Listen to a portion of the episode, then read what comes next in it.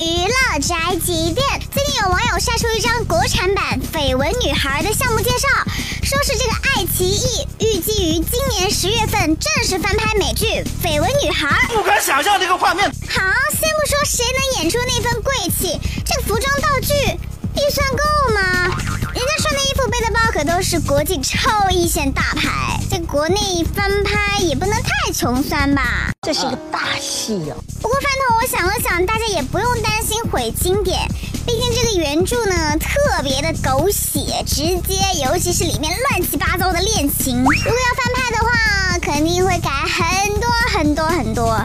这个绯闻女孩有可能会变成土味女孩。哇，好尴尬。这就是本台饭桶发来报道，以上言论不代表本台立场。